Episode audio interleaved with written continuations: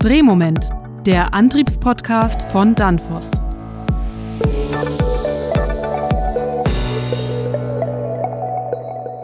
Hello, everybody, and welcome to a new episode of Danfoss Tech Podcast. My name is Robert Weber. I am the host. You already know me. We are meeting in Offenbach today, and I have two guests. One is Rainer Kaiser. Hello, Rainer. Moin, Robert. Hello, Robert. You are representing Danfoss, and Egon Schubert is representing Innofas. Hello, Egon. Guten Morgen. Good morning. We are talking about storage solutions today, but before we start, why don't you introduce yourselves very briefly to the listeners? Rainer, would you like to start? Ja, sehr gerne. Mein Name ist Rainer Kaiser. Ich bin seit. Yes, I'd love to. My name is Rainer Kaiser. I've been employed by Danfoss Drives as a business development manager for the electrification division since the end of last year. And Egon? Mein Name ist Egon Schubert, bin jetzt mittlerweile 53 Jahre alt und bin im Automotive. My name is Egon Schubert. By now I'm 53 years old and I have been in the automotive environment for about 25 years. Long suffering. Leidgeprüft, Fluch und Segen. Long suffering, a curse and a blessing. Curse and blessing of the automotive industry. We want to talk about energy storage today, which is why we invited you, Egon. In January 22, we were on the verge of a blackout. Many people don't even know that. What happened there and why do we need energy storage for that all of a sudden now? Ja, im Januar ist zum ersten Mal Yes, in January, for the first time, the energy supply network reached its limits. That is, due to the decommission of individual nuclear power plants, Germany will lose its basic supply in the next few years. You can say a nuclear power plant has an availability of more than 90%, so it is basically always available. Initially, sun and wind have virtually 0% availability because you don't know when they will be available. And when it's windless and dark and a lot of power is needed, where does the power come from? From the French. It won't work that easily because today Germany has a power consumption of about 800 gigawatts, and a north south line, for example, has a capacity of 20 to 30 gigawatts.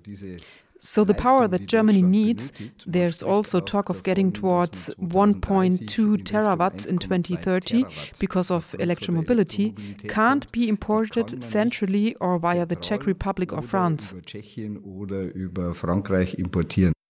That means we have to think about this in a European way. Rainer, think about it in a much more European manner. Da bin ich mir nicht ganz sicher, aber wichtig ist mir für Deutschland zu verstehen, vielleicht noch ein Detail. I'm not quite sure about that. But first of all, it is important to understand this connection. Maybe one more detail about it. Availability is one problem, but the second one is that we lose a lot of inertia in the system through the decommissioning of large power plants. That means this whole decentralization of energy supply simply makes the grid more unstable. That also has more different causes, but I think those are the two big reasons why reconsiderations are required with regards to grid stability. Das sind so die zwei großen Themen, warum man umdenken muss, was die Netzstabilität angeht. You guys are worrying me a little bit now. Are you also a little bit concerned, or would you say, Egon, I have my storage facilities, we will manage somehow? Ich denke, Deutschland steht die nächsten fünf bis zehn Jahre vor immensen Herausforderungen. I think Germany faces immense challenges in the next five to ten years since storage solutions are not available overnight. Theoretically, you can only bridge such supply gaps with gas fired power plants. Gas fired power plants need around five to six years before they can be connected to the grid. That means it will be a hot topic for Germany over the next five years to find out where the required stored energy will come from. One solution could be storage solutions. But only for awareness, when you talk about 1.2 terawatts, you're also talking about terawatt hours of storage capacity. And in terms of a decentralized storage for 1 megawatt, so there have to be decentralized solutions for 1 megawatt hour. We're talking about 5 to 6 million storage units that Germany needs. 6 Millionen Speicher, die Deutschland braucht. Yeah, that's good for you, Egon. Ja, wo kommen die Module her? Wo Where do the modules come from? her? Where does the capacity come from? Rainer, is that how you see it as well? So, as Egon described, is it going to be five difficult years? Ja, ich sehe unsere Energieversorgung wirklich kritisch. Yes, I'm really concerned about our energy supply. I'm not an expert now, but I've listened to many options on the subject. And we also notice, if you simply look at the power frequency, that it has become more unstable in recent years. And there are also many large industrial companies that approach us with requests for solutions in terms of disconnection from the grid. I would say for emergencies, so that they can shut down their systems cleanly or continue to operate in island mode. So, this rethinking is taking place, and it is also being driven by the German government. Among others, our Minister of the Interior, for instance, has advised us to start stockpiling now. This also has the background, should it come to a blackout, etc., that we are well prepared. I'd like to go into that again. That means the companies approach Danfoss and say, hey, what can we do? Richtig, wir haben einige Anfragen, wo natürlich auch durch die Projekte, die wir schon umgesetzt haben. Correct. We have some inquiries also because of the projects that we have already implemented. Of course, where they ask, how can we implement this in our company? What advantages would we have? What would be the costs, etc., etc. But everyone knows, especially with crucial things, for example, when I produce glass, that I cannot afford to have this plant coming to a standstill, since that is a total loss. That's a lot of damage, and the losses are in the millions. That's where you try to safeguard yourself. In the past, most of these manufacturers already installed emergency power systems anyway, but this topic of decarbonization also plays an additional role in that people are saying, what options do we have today in terms of storage technology to replace the whole thing? Mit der Speichertechnologie, das Ganze zu ersetzen. Ne? Let's come back to our main topic, the storage.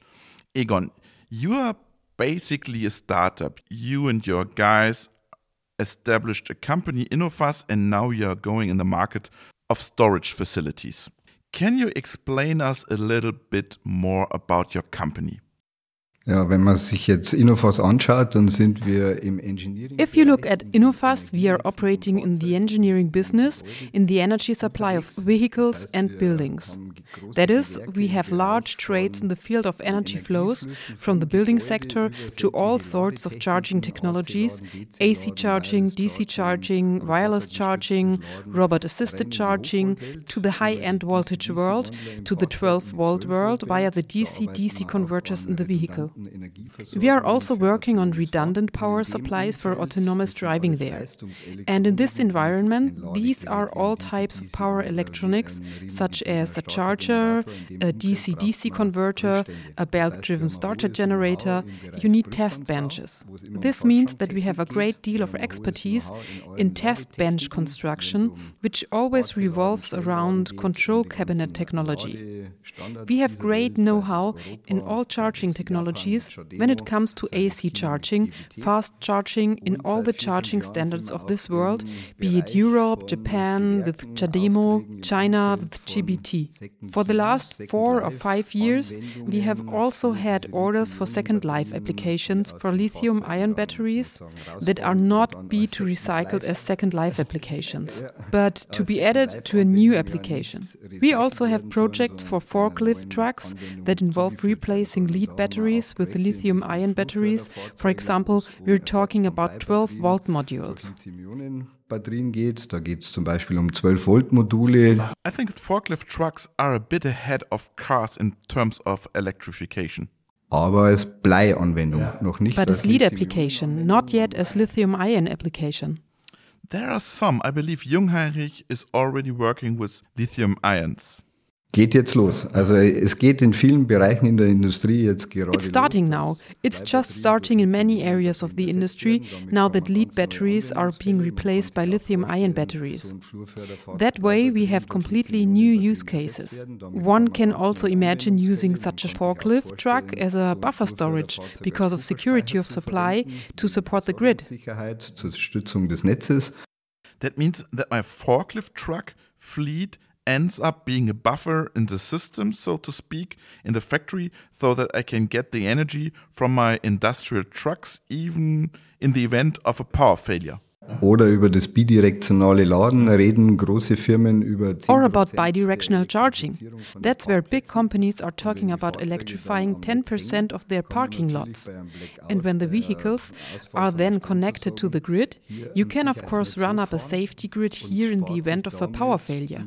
This saves on large storage facilities, large power plants, which would have to step in when there is no more central power supply. zentral keine Stromversorgung mehr vorhanden. Da hat man dann gleich zwei Vorteile. Einmal wird das Netz gestützt, man kann Then you have two advantages. First, the grid is supported, you can continue to produce, and then the employees no longer need to go home. They can work 24 7. exactly, because the cars are empty. Ah, da kommt die Gewerkschaft ins Spiel. But that's where the union steps in. or I have to pay compensation to the colleagues. But of course, you guys have now migrated into this storage technology. You came from the supply sector and you have now developed a storage solution. What makes this storage so special? Speicher, wie man sie heute oder in der Vergangenheit kennt, sind eher Storage solutions, as you know them today or from the past, are rather USV systems. Explain USV for a moment. USV einfach bei auch wieder Versorgungssicherheit, Rechenzentren. USV is again simply about the supply security of data centers that simply have to be supported, that are not allowed to fail. They can wait for years in standby until a failure comes in, and then they have to be there. So they are not used on a daily basis. And the other thing is perhaps to cover peak loads. In other words, the aim is to get as much power as possible out of the storage system with as little storage capacity as possible. But if you look at it now in the private sector, we also have an artisanal activity on the side, so we also build photovoltaic systems with storage and charging infrastructure. Getting everything out of this energy topic. Äh, Die Welt wird zugeclustert werden mit Photovoltaikanlagen, Speichern und The world will be plastered with photovoltaic systems, energy storage systems, and charging infrastructure. And there you can already see today that it's no longer about providing a full feed in, but we only sell photovoltaic systems with storage. And with the rising energy prices, it is of course interesting for every house builder in the meantime. Häuslebauer mittlerweile interessant. But also for the industrial sector. Und das ist jetzt der Schwenk, wenn man jetzt das in die Industrie, And that's the thing now. If you transfer that now to the industry, where everything is just one size bigger, then we're talking, for example, about a building of the future, 150 kilowatts photovoltaic system on the roof, which can come with a 500 to 600 kilowatt storage system. A rapid charging station fits in there for the electrification of the parking lot. There's also a law for parking garages dictating that there has to be one fast charging station for every 100 or 200 parking spaces. So it's about the electrification of parking lots, security of supply, and this issue of increasing self power consumption. Eigenverbrauch erhöhen. I recently read something about logistics centers in Sweden. They're building their whole logistics centers with PV. They produce 7.8 gigawatts of power per year, and you can basically use that if you set up a storage facility in your logistics center. Also es geht immer um Eigenverbrauchserhöhung. Das eine ist ökonomisch und das So it's andere always about increasing self consumption. One thing is economic, and the other is just the zero emission vision that you definitely have to try to implement within the next 10 years. versuchen muss umzusetzen. Now, let's talk about your storage again, since you already mentioned it. What is different to other storage devices? In dem Speicher war die Vision.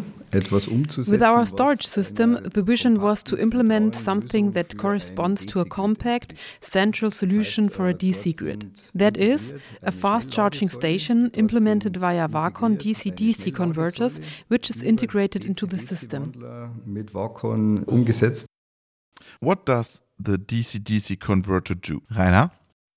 Der DC-DC-Wandler ist generell erstmal dafür da, ähm, To begin with, the DC DC converter is generally there to generate DC voltage of different levels.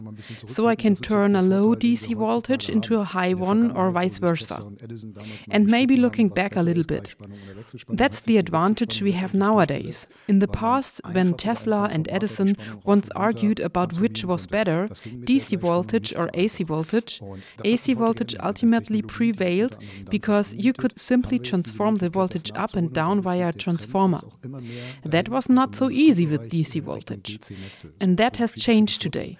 With the technology offered by Danfoss, among others, we now have the opportunity to catch up. And as a result, the trend is now moving more and more towards DC grids, even in the industrial sector. That brings many, many advantages. And that is something that Egon and his company, I would say, have already embedded there with innovative foresight. In this case, I believe it is primarily intended for motor vehicles for charging because this DC technology technology naturally also corresponds to the battery in the vehicle. That means I have less charging losses and I can charge faster because I'm just putting more power into the car. Are you going to continue, Egon? Is that right? Das stimmt. that is right. Okay, so you have the charging infrastructure in this container. Ja, also im Container ist ein Batteriespeicher integriert. Yes, so there's a battery storage integrated in the container, plus a fast charging station with 150 kilowatts, which is bidirectionally ready because a DC DC converter already anticipates the whole thing that will come in the next few years. So all we need is a software update, and then we'll be bidirectional chargeable here too, in compliance with the standard. So we can also take a car as a buffer storage there. The photovoltaic system works via a DC-DC converter. It is on top, isn't it? It's on top as an example, just to show as a demonstrator that these buildings of the future photovoltaic system, fast charging station, which is also integrated in the storage, basically come with two exemplary AC charging points here. So we know today most of the time wall boxes as AC charging points. Among us, a wall box is nothing more than contactor plus a circuit breaker plus some small control electronics. And you can implement that just as well in the container as a control cabinet solution because the energy management is also implemented there to correctly distribute the 500 kilowatt hours that are available, the power that is available in the building and at the individual charging stations. richtig zu verteilen. Rainer? Ja, was vielleicht noch ganz wichtig ist, ein Riesenvorteil von diesem Speicher in Kombination. One thing that might perhaps also be very important, a huge advantage of this storage in combination with DC charging is you simply have, now in this case, 150 kilowatts, but also quite a lot more power for charging, and that is something. I, for example, have now installed a wall box at home with a public subsidy program. A maximum of 11 kilowatts is possible. I can go up to 22 kilowatts, but I have to register it separately with the local energy supplier.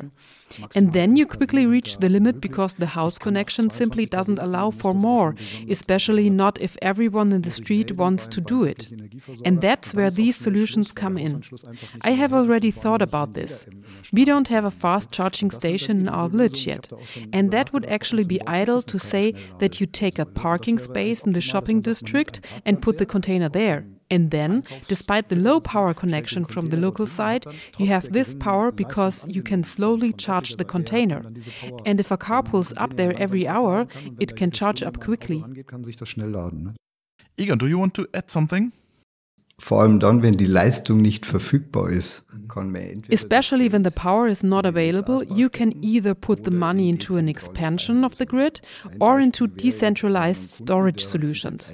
One example would be this. We have a customer who has now had an 11 kilowatts wall box installed on his house with his photovoltaic system. Now the entire street is not allowed to install a wall box until the grid expansion has been completed. So you can see from this that electromobility will actually push the grids to their limits in all areas. Egon, you just mentioned the whole topic of certification and standardization. We are also talking about the topic of grid codes.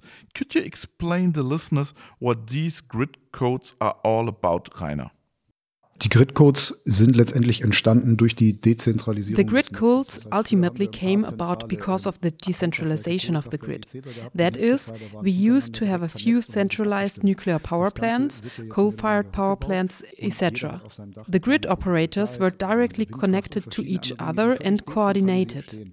The whole thing is now being more or less dismantled, and everyone has a small photovoltaic system on the roof. And then we have wind power and various other things that are completely decentralized.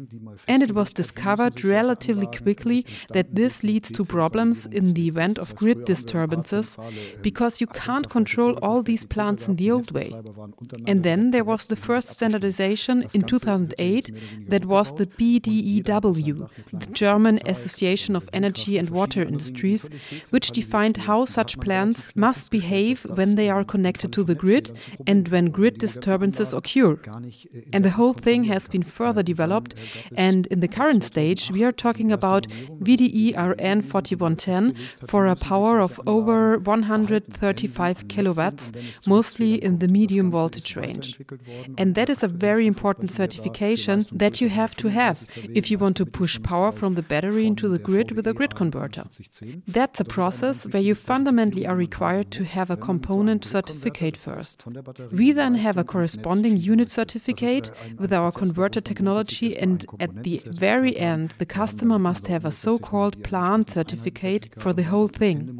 That is a lot of paperwork and also usually costs a lot of money, but it ultimately serves to increase the security of the grid. The grid stability. Genau. Exactly. Egon, I would now like to hear from you where you now see the application scenarios for your storage and which people you are talking to. Are you talking at the industrial park to industrial companies or do you drive the container around and set it up wherever it's needed? Are you buying a fleet of trucks to transport your storage container? Do you see that as a rolling gas station maybe?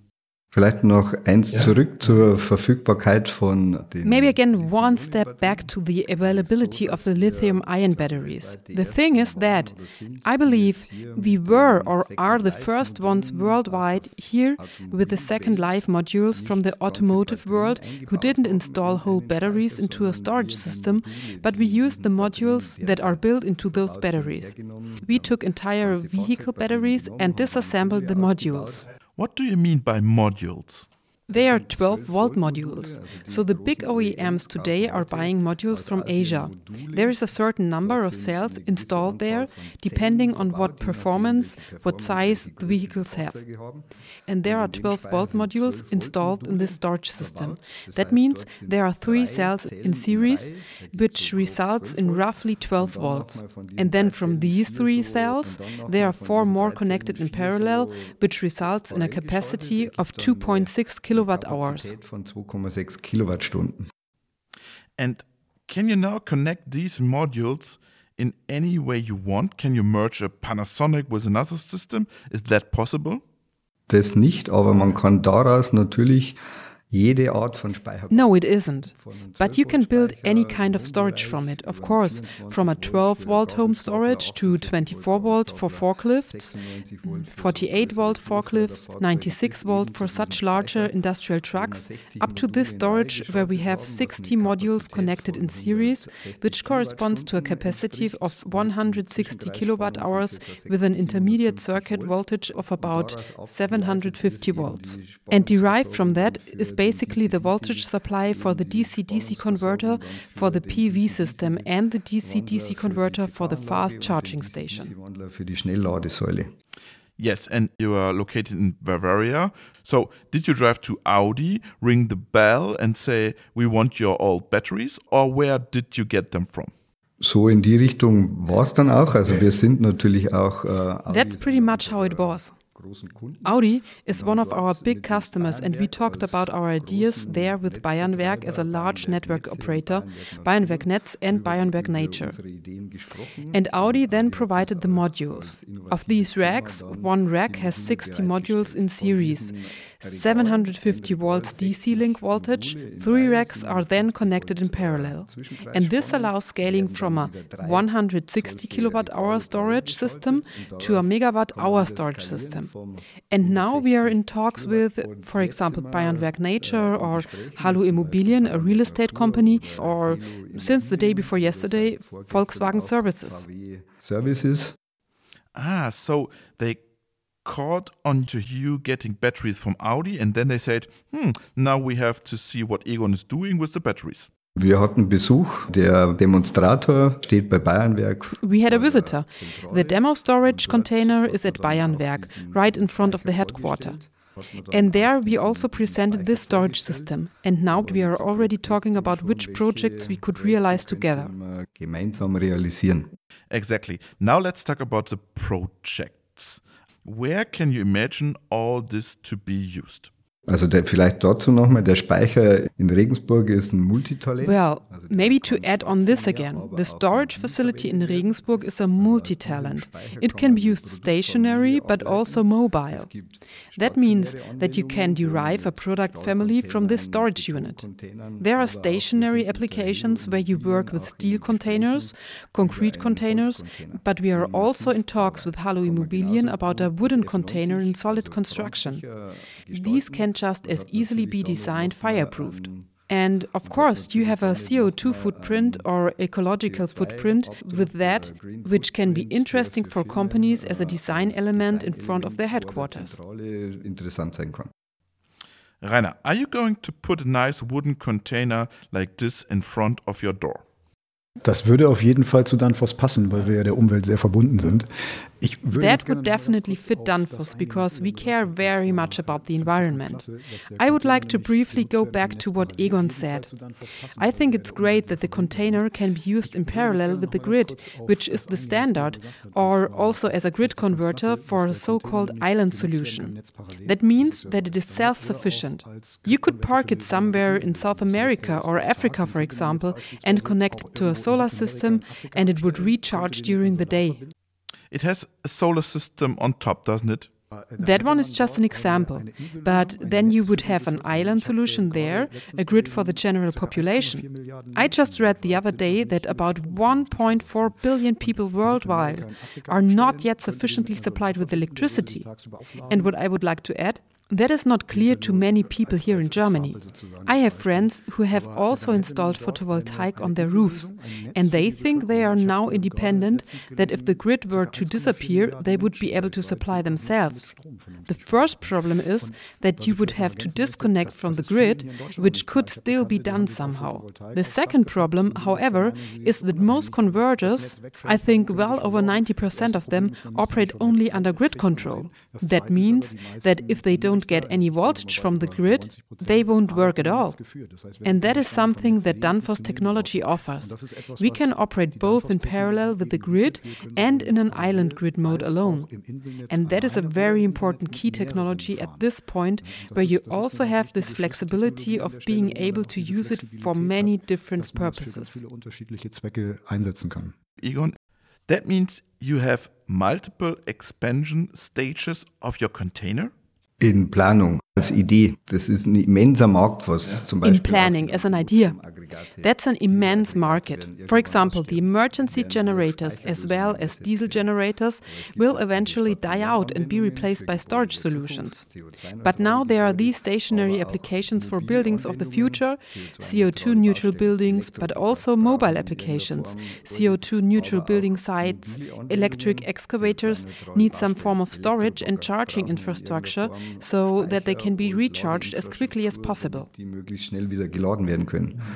But then it has to work in terms of plug and play.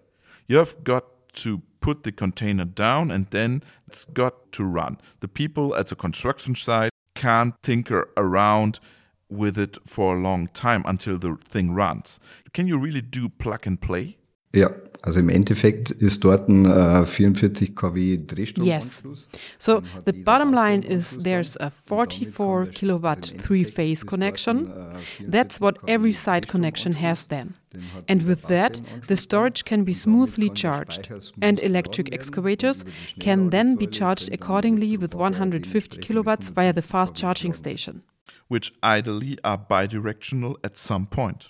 For large or CO2 neutral construction sites, rather not. But there can be solutions for medium sized companies with a fleet of, say, 10 to 20 vehicles, which are certainly not always in use or on the road, where you can use them as a buffer storage in the meantime.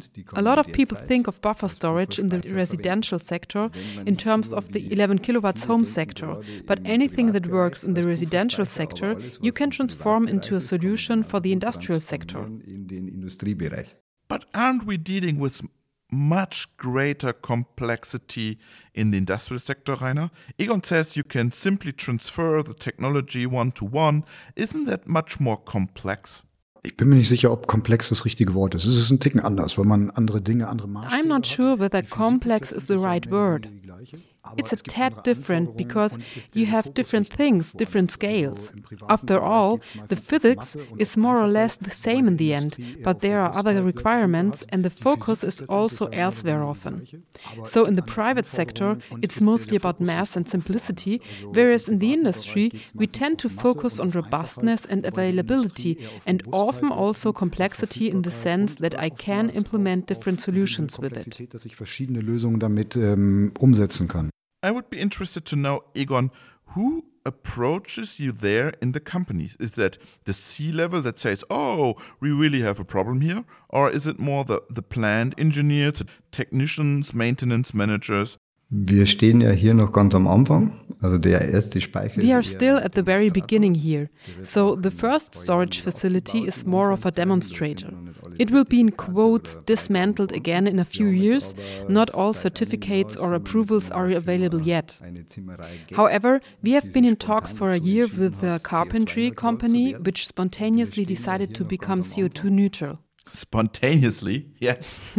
Yes, at first, its CEO wanted to rent out his hall space PV wise. It was more by chance that we talked about these storage solutions.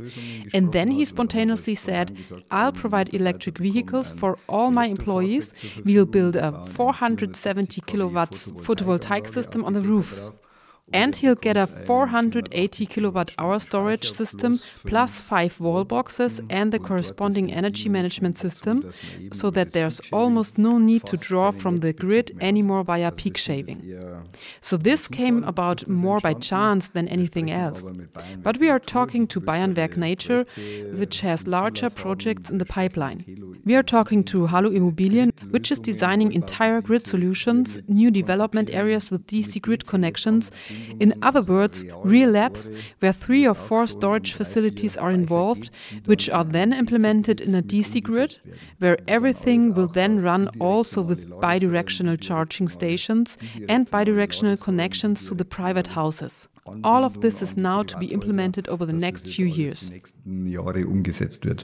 What I would be interested in, Rainer, you're at a global company, Danfoss.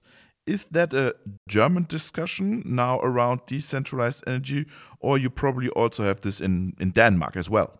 Definitiv ein globales Thema. Also ich bin ja hier für Deutschland für Definitely a global issue. Well, I'm responsible here for the electrification team for Germany, but we have also implemented the whole topic on a global level. There are people responsible for that, and there are also business development managers in the respective countries, corresponding to me. And this is a global topic. And Danfoss itself has defined five mega trends for the current period. And electrification is one of these major trends, which we are also pursuing accordingly.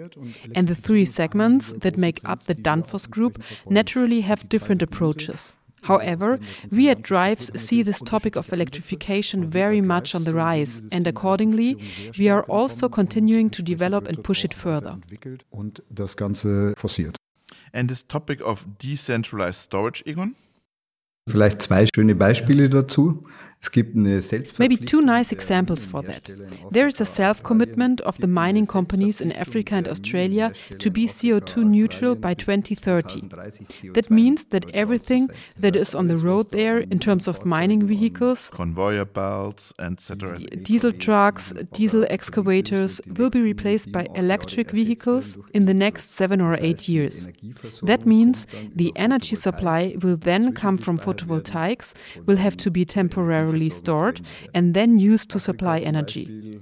If you compare it with the telephone, the Africans have skipped the topic of fixed networks and are getting straight into mobile communications. In the same way, no more power plants will be built there, but they will skip the topic of nuclear power plants, coal fired power plants, gas fired power plants, and they're getting right into these decentralized solutions via PV, wind, and then storage solutions and charging infrastructure. That's a mega trend. Das ist ein Megatrend. What I would be interested in, Rainer, if you now look at the topic from Danfoss' point of view, we still talk a lot about classical physics here, but in the industry, we actually have the whole topic of digitalization IT. I have the feeling that this is not present at all in these topics. Software plays no role, physics still rules the energy. Ah, das, das, nimmst du nicht ganz richtig wahr, wenn ich das so sagen darf. You don't perceive that quite right, if I may say so. So basically, the physics is there. We can't bend it, we have to follow it. But as we have now seen, through the new technologies, we can now, for example, deal with DC voltage in a completely different way than we did 50 years ago. And the topic of digitization has many large areas, internet, etc., but especially the topic of software hardware. We have hardware, and what is now being adapted over and over again is the software, which is designed to fulfill new requirements. So, software is a very, very big issue, and it also plays a decisive role for us, not only in our technology, but also in everything beyond it. Egon has already mentioned it. When I connect batteries and pack them together, I need a so called battery management system. First of all, it takes care of balancing and controlling the whole thing at cell level. Then, perhaps our converters come into play on a higher level, which also have to be controlled somehow. Then there is an energy management system. And all of these has to do with software and ultimately with digitization, because the whole thing has to be controlled controlled from the outside and usually has to communicate with other participants. And then you hear what Egon's container alone can do. I can connect a car there, I have a photovoltaic system with it. Then I also want to have weather data as I want to know when will the sun come out again, when will it go away, etc., etc. So there is an extremely large number of interfaces. And it's not for nothing that you are more of a software service provider as an engineering office. And that's how the whole thing came about. Again, this nice example. In the private sector, we are often still working with a super carefree package. I read that today smart meters are a percent. Das heißt, so ein Haus hat typischerweise eine Anschlussleistung von 35 kW. That means a house like this typically has a connected load of 35 kilowatts. That means a transformer station with 1.5 megawatts has about 100 or 200 private houses connected to it. That means I have a simultaneity of 100. Now add a wall box with 11 kilowatts, then that drops rapidly. And if you now look again at a building of the future, it's about heat pumps, ventilation systems, maybe a sauna. Then we're back to the first one. A sauna? Just in terms of performance. Don't you have a pool yet? no, but 80 kilowatts power for a sauna, plus the first electric car with 11 kilowatts, then it's already slowly going into the direction of 35 kilowatts. With a second electric car at the latest, you will also need complex energy management in the private sector in order to be able to control priorities. What is more important now? Is it more important now that the sauna is fired up or that I can drive to the grocery store in two hours? Zum Einkaufen fahren kann. Entweder das, das System, was das Ganze Either the system which regulates the whole thing and then sets priorities, or another variant that you really have your own energy supply that supports, for example, through photovoltaics on the roof plus the storage, which can then also absorb peaks. Der dann auch Spitzen abfangen kann. Exactly. It's already common in the private sector now. PV system, storage, charging infrastructure. And that has to be regulated. And that can now also be applied to the industry with more power, with more capacity. And in the next 10 years, every building will need that. And when you plan new buildings today, they are planned for the next 100 years.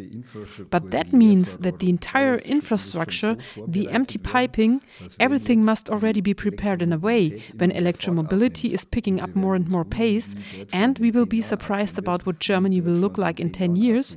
That everything has to be planned, realized, but also developed in terms of software now. äh, entwickelt werden.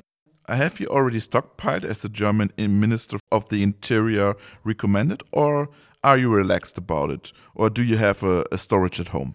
Ich habe einen Speicher. I have a storage unit at home myself and photovoltaic system. So you don't need any storage. Was jetzt aber seit neuestem kommt, das ist ganz But nett. what's been coming up recently, that's quite nice. Yesterday evening at 10 o'clock, we had a complete power failure in my hometown, and for a few weeks now, more and more emergency power supply systems have been requested. Rainer, have you already stocked up? Also um ganz ehrlich zu sein, ich habe gar keinen Platz mehr im Keller. Ich habe ähm, seit Beginn Corona. Well, to be completely honest, I don't have any more space in the basement at all. I still have so much toilet paper sitting on the shelf since COVID started. So you have been one of those. No jokes aside, we always have some supplies there. I know that from my parents and from my grandparents that was always the custom, but not because you prepare for crisis now, but simply because it's good if you need something on Sunday, that you can just go to the basement and pick something. but we don't want to panic now. Nein, um Gottes Willen. No, for God's sake. But is it feasible with such companies as Egon's? Ja, definitiv. Wobei das für den Privatbereich ist es vielleicht. Yes, definitely. Although that's maybe a bit oversized for the private sector, at least as a container solution, but you probably offer smaller things there in the future. Der Privatbereich ist mittlerweile so ein Volumenmarkt, dass die großen The private sector is now such a big market that the large storage manufacturers like BYD from China have their own millions of units. That's not where you're going to compete. There again, the Chinese have snatched a market away from us. You could say that. But you stay in the industrial market. Is there still enough space there for European companies? Da wird es Nischen geben, wo wir uns entwickeln können. There will be niches where we can develop. In the large storage market, in these megawatt storage systems for photovoltaics, the competition is already too great. But such mobile solutions for events, charging infrastructure for that, DC grids of the future, that's where the action will be for the next five years. Da ist da, wo die nächsten fünf Jahre die Musik spielen wird. Rainer? Ich wollte nur ganz kurz nochmal sagen, diese, diese Idee des I just wanted to say briefly again I've thought a lot about this idea of self sufficiency or supply security myself privately. But I've always come to the conclusion so far that it actually makes little sense apart from the investment costs, all the things you have to do. I have to have an automatic mechanism to disconnect from the grid. I need a storage unit that has the appropriate capacity. I also have to fill it up again. Even if we assume a blackout of a day or so, you have to see how you can make ends meet. The question is, what do I do with it? Well, I have a gas heating system at home. I assume that the moment the power really goes out, there won't be any more gas either. I thought I could use it to charge my cell phone, but if the power really goes out of a large area, then the transmission masts will all be out too. So the question is, what do I do with it? I can turn on the light at night.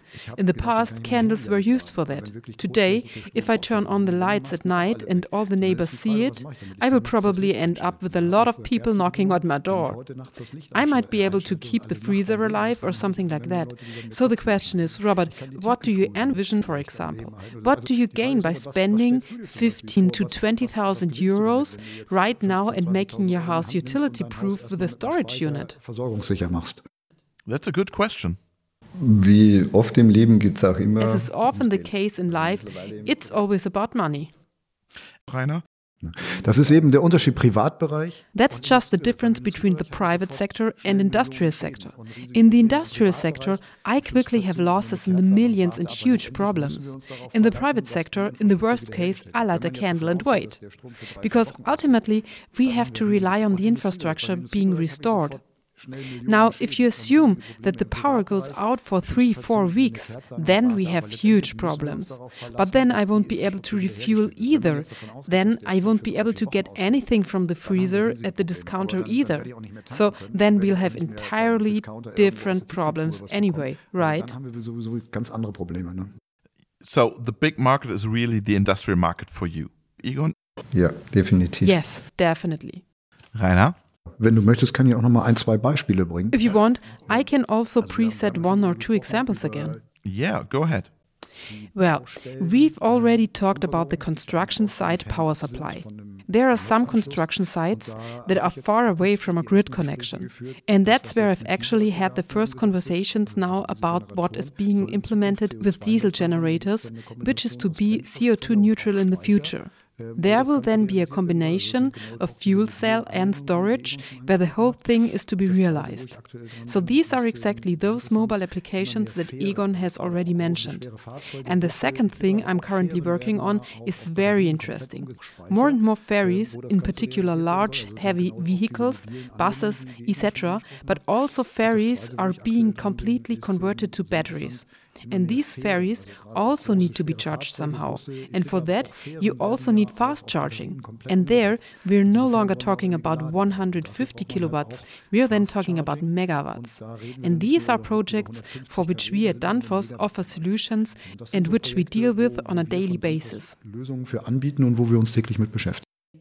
We have already done a nice episode on this on river cruise ships at the port of Duisburg, which is setting up the first electric charging stations for ships. But that's not so trivial, this topic, because the grid connection, the supplier can't deliver all the power because he still needs to have it somewhere else in the port. It's not at all that simple. And that's where Egon's solution comes into again. Über 150 kW wird es in seltensten Fällen. With over 150 kilowatts, it's very rarely going to work without storage. And if you look, today the standard in the Audi e-tron is 150 kilowatts. The Taycan and the e-tron GT are at 350 kilowatts. Standardization in China is heading toward 500 kilowatts in the private sector. And then there's megawatt charging for trucks, ships, and even aircrafts, where the range goes from 1 to 3 megawatts. And all of that can only be realized with storage solutions. Speicherlösungen realisiert werden. We are keeping our fingers crossed for both of you. Thank you very much, Egon, and thank you very much, Rainer. Sehr gerne. You're welcome. Danke. Thank you.